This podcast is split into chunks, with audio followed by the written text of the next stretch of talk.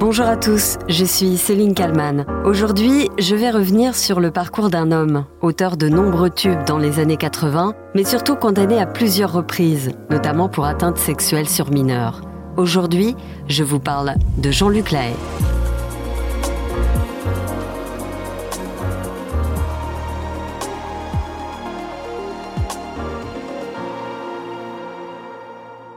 Nous sommes début octobre. Jean-Luc Lahaye vient d'annoncer son retour imminent sur scène. Il veut fêter ses 70 ans, comme il en a l'habitude, entouré de ses fans. Jean-Luc Lahaye est mis en examen pour viol sur deux adolescentes. Il a passé six mois en détention provisoire à la prison de la Santé. Le 24 mai 2022, il a été remis en liberté et placé sous contrôle judiciaire. Le 6 octobre dernier, le chef du service police-justice d'RMC, Guillaume Biet, recueille deux témoignages de plaignantes. Elles racontent les agressions qu'elles disent avoir subies de la part de Jean-Luc Lahaye et bien sûr leur émotion de l'imaginer remonter sur scène. Pour moi, ça s'est passé dans les loges en grande partie, euh, dans, les coulisses des concerts. Donc euh, forcément, euh, je suis heurtée que la programmation de ces nouvelles dates soit autant banalisée c'est justement son métier d'artiste et sa notoriété qui lui permettent d'agir avec plus de facilité. Il a un réel pouvoir de par sa popularité et ça, c'est le danger. Et j'ai peur pour d'autres jeunes filles, euh, tout simplement. La deuxième victime présumée ne comprend pas non plus pourquoi l'artiste n'a aucune interdiction de fréquenter des mineurs. Pour moi, c'est terriblement choquant, tout en sachant son passé, qu'il a déjà été condamné plusieurs fois, une fois pour atteinte sexuelle sur mineurs, une fois pour corruption de mineurs. Et je ne comprends pas que la justice ne lui ait pas interdit d'entrer en contact avec des mineurs.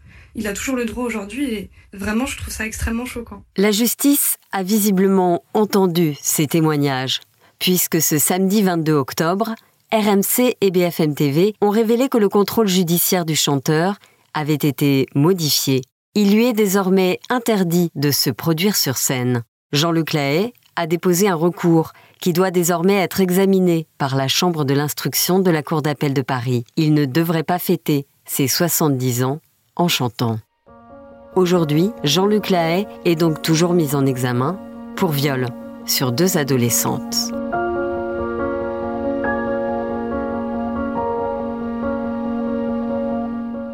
La casse-prison, Jean-Luc Lahaye y était déjà passé. Six mois derrière les barreaux, à Fresnes, condamné pour vol de voiture en 1976. Enfant, Jean-Luc Lahaye est placé à la DAS. Il est élevé par plusieurs familles. Après des petits boulots, il débute sa carrière de chanteur au début des années 80. Tout le monde connaît ses tubes, Papa chanteur ou encore Femme que j'aime, vendu à des millions d'exemplaires. Il y a d'autres chansons, moins connues, dont les paroles interpellent 40 ans plus tard. Comme ce titre, Le droit d'aimer.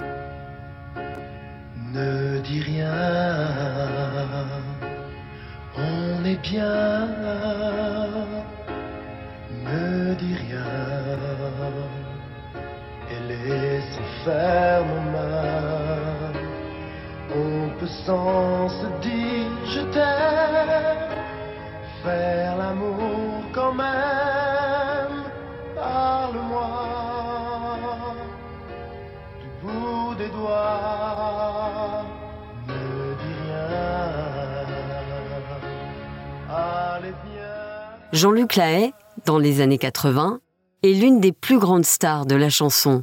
Et voilà comment il parle de ses fans à la télévision. Nous sommes en 1984. C'est une grande famille. Euh, nous vivons les mêmes choses au même moment. Nous avons les mêmes sensibilités.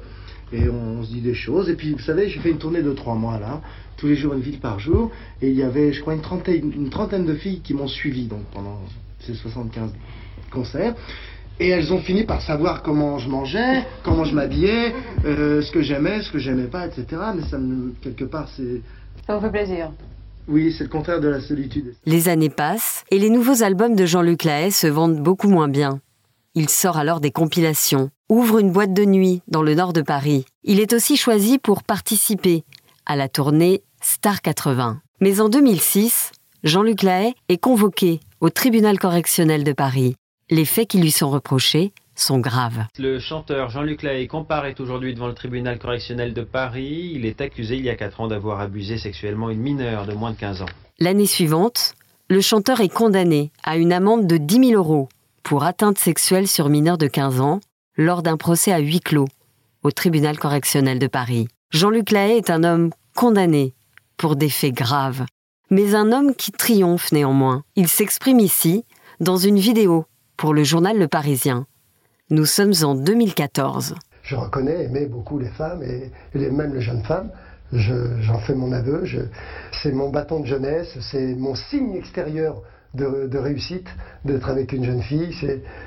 C'est ma joie, c'est ma fierté, c'est mon, c'est mon érotisme, c'est ma transgression, c'est tout ce que vous voulez, mais je l'assume, mais c'est comme ça. En 2015, nouvelle condamnation pour Jean-Luc Lahaye. Il écope d'un an de prison, avec sursis. Le chanteur de 62 ans était poursuivi pour avoir demandé à une jeune fille de moins de 15 ans de s'adonner à des jeux sexuels par webcam interposée. Il est reconnu coupable par le tribunal de corruption de mineurs. L'avocat des parties civiles Maître Baratelli est satisfait. C'est un jugement qui sacralise des choses, qui reconnaît que la voix de cet enfant n'était pas une voix euh, dissidente, et contrairement aux dénégations de Jean-Luc Lay, on reconnaît que celui-ci se faisait envoyer par cette gamine, cette pauvre petite gamine, des photos euh, d'une perversité totale et totalement inacceptable. Depuis cette condamnation, Jean-Luc Lahaye est inscrit au fichier qui regroupe les délinquants sexuels. L'année d'après, il continue de faire la tournée des médias pour faire la promotion de son autobiographie et aucun mea culpa de sa part. J'ai souffert d'une injustice totale. C'est un procès de moralité. En vérité, c'est la moralité de certaines personnes contre ce que disait Léo Ferré. Euh, ce qui est ennuyeux avec la moralité, c'est que c'est toujours la moralité des autres. Alors vous, vous avouez des, faiblesses. Vous dites j'aime les filles plus jeunes que moi. Euh, ce n'est pas un péché, ce n'est pas un crime. Ça, vous, ne comprenez pas. On a l'impression que vous ne comprenez pas que ça puisse choquer en fait. Euh, non, moi je ne choque pas du tout. Je me vois. Enfin, j'ai toujours été attiré par les filles plus jeunes que moi. Je me vois mal euh, sortir, faire euh, dormir avec une femme de 60 ans, si vous voulez. Voilà, je dis les choses telles qu'elles sont. Je, lorsque je vois une fille de 20 ans, 30 ans, euh, passer dans la rue, ou sur une pub télé ou ailleurs, écoutez, c'est un moment de joie. De, c'est un, jardin fleuri. Un jardin fleuri, dit tout sourire cet homme qui vient d'être condamné pour corruption de mineurs. Alors, quand le journaliste lui fait remarquer que la jeune fille, dans ce cas-là, n'avait pas 20 ou 30 ans, il a une réponse toute faite. Oui, non, mais ça, je le savais pas. plusieurs profils, etc. Ça, c'est Facebook. Alors là, c'est un peu. Vous voyez, c'était, c'est, le bal, c'est le bal des, ombres. C'était justement des, fans qui vous interpellaient sur Facebook. On a le sentiment que là aussi, euh, vous vous posez parfois en victime de mais je suis, je, suis pas victime. Je suis pas en tant que victime. non. non. mais vous dites euh, ces jeunes femmes qui tentent de vous séduire. Oui, bien sûr, mais c'est, normal. J'ai un répertoire de, de, séduction. Je suis chanteur. Euh, elles ont 16 ans, 18 ans, 20 ans. elles aiment la chanson, peut-être qu'elle m'apprécie aussi un peu. voilà comment répondre en riant à des accusations si graves. Tout un mécanisme. Alors comment Jean-Luc Lahaye se définit-il lui-même? Comme un homme à la marge. Il l'assume et le revendique. Nous sommes ici en 2016. Ah, je suis dans la transgression. J'ai horreur d'être dans le troupeau et, dans, de marcher dans, le bon, dans le sens où tout le monde va. J'ai horreur de ça. Je veux dire tout de suite, je suis un anarchiste. Comme ça, c'est clair. En 2017, Jean-Luc Lahaye est à l'affiche du film Star 80. Dans la première bande-annonce, une réplique indigne des associations et choque beaucoup de gens, compte tenu de son passif. Dans la séquence en question, Richard Anconina, qui incarne un producteur de la tournée Star 80, interroge le chanteur en lui demandant Qu'est-ce que tu fais? T'es tout seul? D'habitude, t'es toujours avec des copines Et Jean-Luc Lahaye lui répond ne t'inquiète pas, elles vont venir, mais à cette heure-ci, elles sont au lycée. Bah oui, elles passent le bac. La phrase ne passe pas. Elle sera coupée au montage, ce que ne comprend pas Jean-Luc Lahaye. Le 8 juin 2020, Jean-Luc Lahaye, 67 ans, présente pour la première fois sur une chaîne de télé qui n'existe plus aujourd'hui sa compagne, Paola. Elle est clairement beaucoup, beaucoup plus jeune que lui. L'animateur lui demande alors comment il réagit quand on lui dit qu'il aime bien les femmes plus jeunes. Jean-Luc Lahaye répond Elle n'est pas jeune, je l'ai choisie à l'échographie.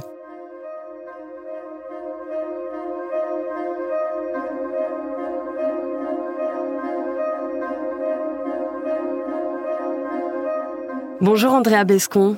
Bonjour.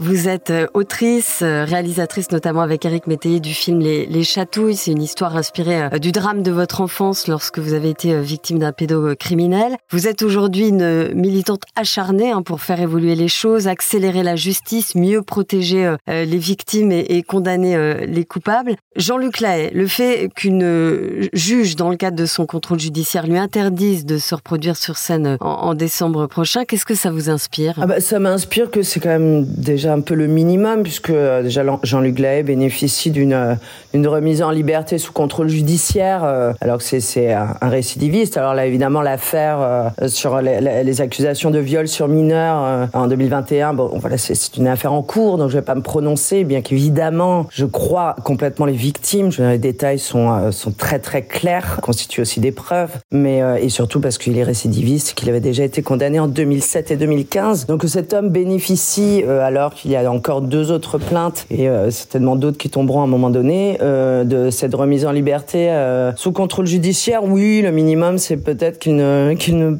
prennent pas l'espace public euh, à un tel niveau euh, aujourd'hui alors qu'il est mis en examen. C'est le minimum de la part de la justice française. Quand on écoute les histoires des accusations le concernant, ce qui frappe, je trouve, c'est la, légèreté avec laquelle il parle, lui, de ces accusations qui sont portées contre lui. Euh, c'est un signe du sentiment d'impunité qu'il pense avoir. Ces auteurs de violence ont tous les mêmes mécanismes. Vous les, vous les écoutez parler, ils sont tous pareils. Ils minimisent. C'est soit la faute des victimes. C'était elle qui, qui le, désirait tellement. Enfin, C'était des, des hommes avec une telle puissance, euh, une telle notoriété, tellement de pouvoir et tellement de succès auprès des femmes que, euh, évidemment, euh, oui, il y a ce sentiment de, de, de très grande puissance au-delà même de l'impunité derrière, puis une espèce de dédramatisation totale des, des viols infligés aux autres, comme si ce n'était qu'un détail, parce que pour eux, bah, d'ailleurs, ne s'en souviennent certainement pas du tout. Je veux dire que les PPDA et la haie ne se souviennent pas vraiment de leurs victimes, a priori, puisque c'est en série, en fait.